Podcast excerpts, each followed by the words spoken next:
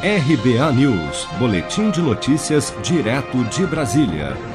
A volta às aulas em meio à pandemia é um dos temas mais polêmicos nos estados.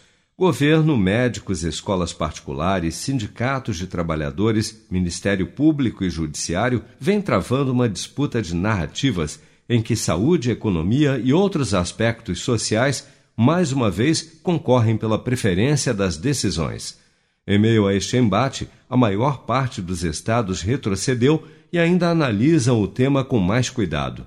Em entrevista à Jovem Pan, o pediatra e infectologista Renato Kfouri defende que a testagem dos alunos é fundamental para definir a volta às aulas. Olha, Lívia, testar o aluno, conhecer é, mais ou menos como circula o vírus entre as crianças no Brasil é um dado a mais para para a decisão do retorno às aulas. Eu digo que é um dado a mais porque não é um único fator que vai nos é, definir se devemos agora ou não voltar às aulas, né?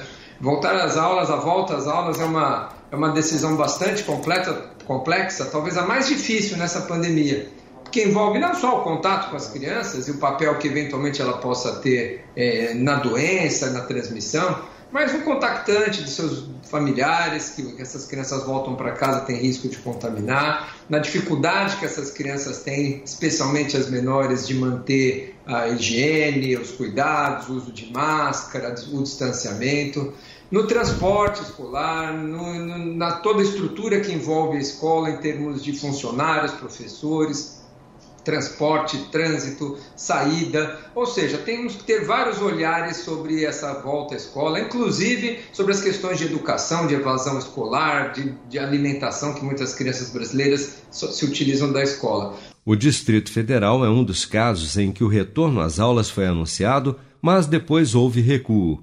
Após decidir pelo começo das atividades escolares presenciais no início de agosto, o governo de Brasília mudou de ideia e anunciou que a retomada das aulas está suspensa por tempo indeterminado. Em Santa Catarina, a Secretaria de Educação manteve a suspensão do calendário pelo menos até outubro. No Rio Grande do Sul, o processo também se encontra em debate. No estado de São Paulo, a volta às aulas, que estava prevista para 8 de setembro, passou para 7 de outubro, o Rio de Janeiro fixou o calendário com o início das aulas presenciais, marcado para setembro na rede privada e outubro na pública. O Rio Grande do Norte estabeleceu o retorno das escolas públicas e privadas em setembro. A exceção é o Amazonas, onde as aulas presenciais retomaram em agosto. Se você quer começar a investir de um jeito fácil e sem riscos, faça uma poupança no Sicredi. As pequenas economias do seu dia a dia vão se transformar na segurança do presente e do futuro. Separe um valor todos os meses e invista em você. Poupe com o Sicredi, pois gente que coopera cresce.